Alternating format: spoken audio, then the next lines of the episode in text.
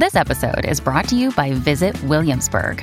In Williamsburg, Virginia, there's never too much of a good thing. Whether you're a foodie, a golfer, a history buff, a shopaholic, an outdoor enthusiast, or a thrill seeker, you'll find what you came for here and more.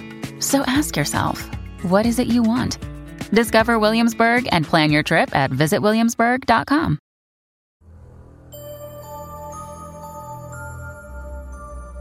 嗨，你好，欢迎来到今晚的奇闻事件部，我是主播莫大人。本节目纯属虚构，故事效果不足为信，也请各位不要模仿。今天呢，咱们分享一下我们听众朋友投稿的故事。小龙呢，最近家里给他买了一辆车当生日礼物，他今天就开了出来给朋友显摆。到了晚上，一群人喝完酒后各自回家。小龙因为喝的比较少，而且家在本地也有钱有势，所以没有太在意。他上了车，发动油门，便将车开出了酒店。一路上可能是酒精的刺激，小龙的车越开越快。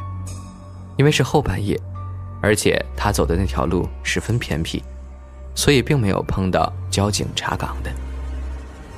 所幸他越开越快，越得意，渐渐的也没有那么注意周边情况了。就在这时，他突然发现，周围路两边越来越不对劲儿，怎么越来越荒凉了？而且并不是回家的路线。他渐渐的将车速慢下来，可突然间，一辆黑车从小龙的车旁，嗖的一下子窜了过去。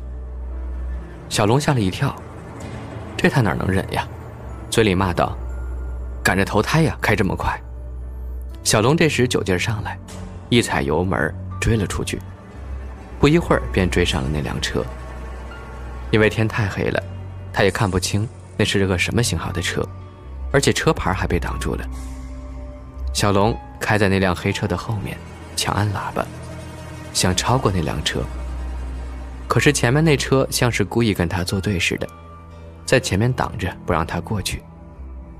小龙在后面气炸了，把前面的车祖宗十八代都问候了一遍，可那辆车还是无动于衷。最后，他开始失去理智了，猛地将油门踩到底，竟然要直接将前面的车给撞飞了。可是就在这时，诡异的一幕出现了，前面那辆车竟然一下子凭空消失，映入眼前的。是一堵残破的水泥墙，小龙直接一下子撞了上去，直接连人带车全报废了。而在他临死前才想到，自己以前偷开他爸的车出来炫耀，在一条山路上，将一辆黑色轿车给别下了山路。后来由于那条路没有监控，小龙吓得直接逃逸了，而那辆车到现在都没有找到。看来都是报应啊！小伦这天晚上放学回家，经过郊区的野地时，突然看到地里有一个大洞。那个洞有半米来宽，周围的野草很是茂盛，不仔细看还真的很难发现呢。他伸头朝里看去，只见洞里深不见底。小伦心想：这洞是什么时候挖的？自己从来没有见过。于是他又把头往洞里伸了一点想看看洞里有什么。可就在这时，突然从洞里伸出一个圆滚滚的头来。小伦吓了一跳，一屁股坐在地上，退出老远。因为他看到那颗头竟然跟自己一模一样，但是上面全是血，而且还从头的后面伸出一双血淋淋的手来。要把他往洞里拽。小伦吓得坐在地上，好久才站起身来。这时身后突然有人叫他，他颤颤巍巍地从地上站起来，扭头一看，原来是经常在班里的体育委员小秦。小秦是校篮球队的，平时仗着人高马大，经常笑话讽刺矮小的小伦。小秦走过来，拎着小伦的后衣领，叫道。班里给你布置任务了，让你准备明天篮球赛的水，你可别忘了。说完，扭头就走了。小伦站在原地，这时他眼睛里滴溜一转，对着小琴的背影喊话：“体育委员，我刚才不小心把钱包掉进这边的洞里了，你胳膊长，能帮我够一下吗？”小琴听到小伦喊他，扭头又走了回来，猛地推了小伦一把，骂道：“真是废物！”然后边说着边朝那个洞走去。小伦呢，在后面冷冷的看着。过了一会儿，就听见洞那边传来一阵凄惨的喊叫。小伦眼睁睁的看着小琴被生生拽进了洞里。第二天，小伦一进教室就发现气氛不对。一向同学打听，才知道原来小琴昨天一晚都没有回家，他家人来学校找他，找不到，最后报警了。小伦一听，心里一阵后怕，担心小琴的家人跟警察会找上自己。可是过了好几个月后，还是没有小琴的消息。期间，小伦也被调查过，但他却说没见过小琴，便蒙混过关了。就这样，一直到快毕业的那一天晚上，考完试的小伦骑自行车回家，路过郊外的那片野地，突然车轮被什么东西卡住了。他下车查看，才发现后车轮陷进了一个洞里。小伦蹲下身子，打算把车轮拽出来。可就在这时，地洞中突然伸出一双血淋淋的手，一把拽住了小伦。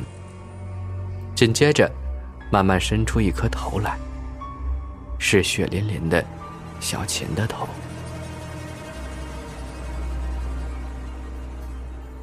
这是我同学小浩住院时的一次经历。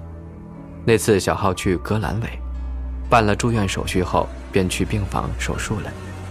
手术还算顺利。晚上的时候，他便住在了医院。小浩被安排住的病房只有他一个人，里面还有两张床都是空的。来陪护的是他妈妈。到了晚上，小浩因为麻药劲儿过去了，疼得睡不着。他挣扎着坐起来，想上厕所。因为这点事儿，他还是能起来的，没必要把妈妈叫起来。他站起身，刚要下床，就在这时，无意间小浩看到另外两张床上，竟然也躺着人。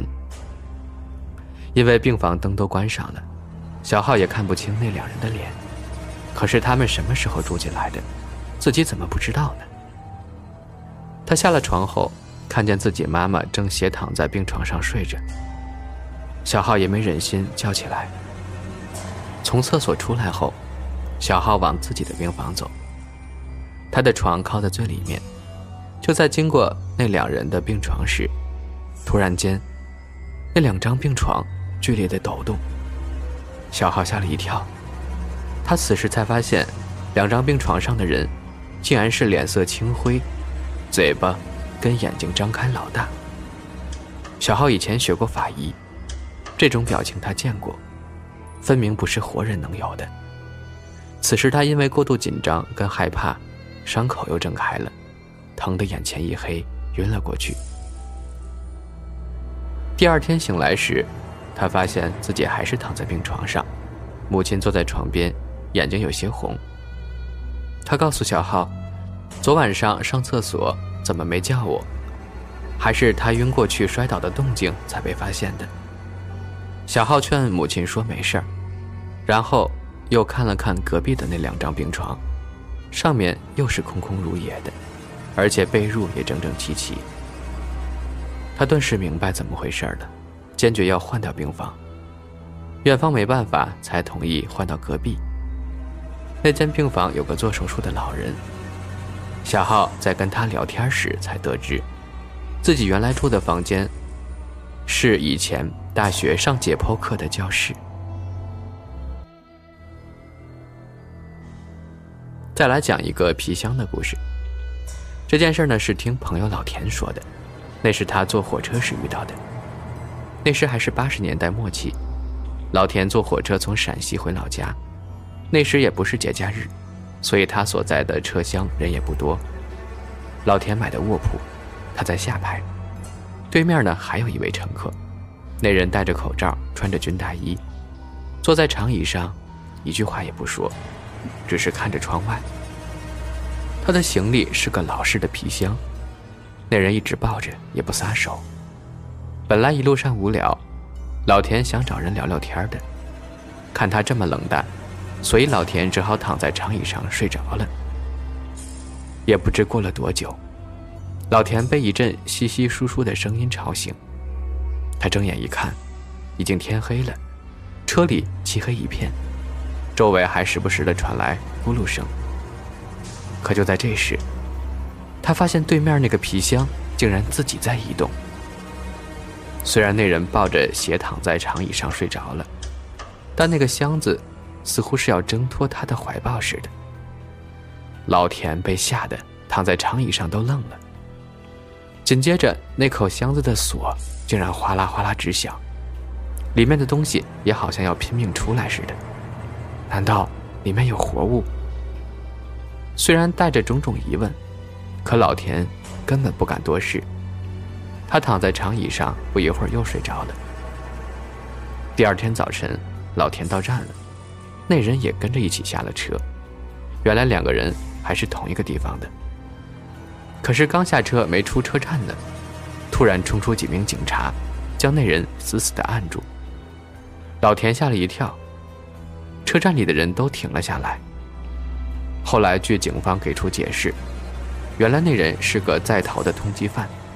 他杀人之后，将尸体剁碎，装在自己的旅行箱里，准备带出省处理掉。老田一听这个消息，顿时脑袋嗡的一声。他相当后怕，自己昨晚看到那口箱子，竟然里面装着剁碎的人。从那以后，老田很长时间坐车都很小心，不敢随便再跟陌生人搭话了。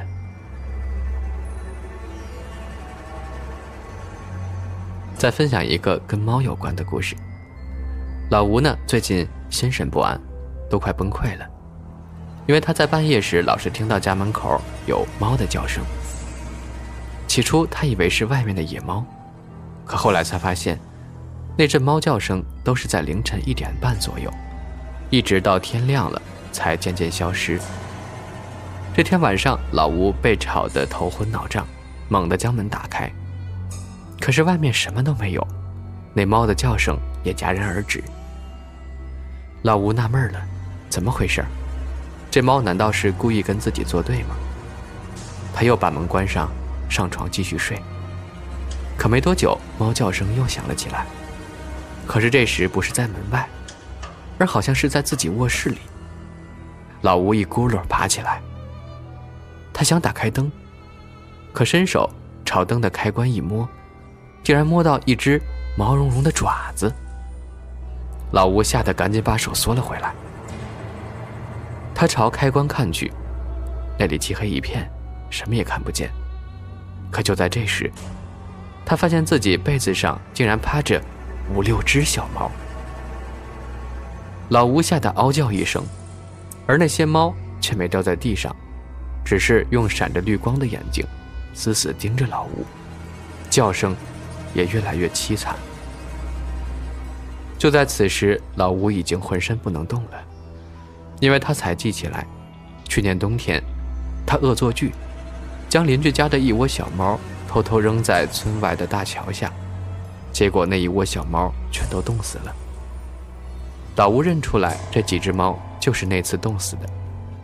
此时，那些小猫哀叫着朝老吴慢慢爬来，伴随着老吴凄厉的叫声。整个村子都听到了。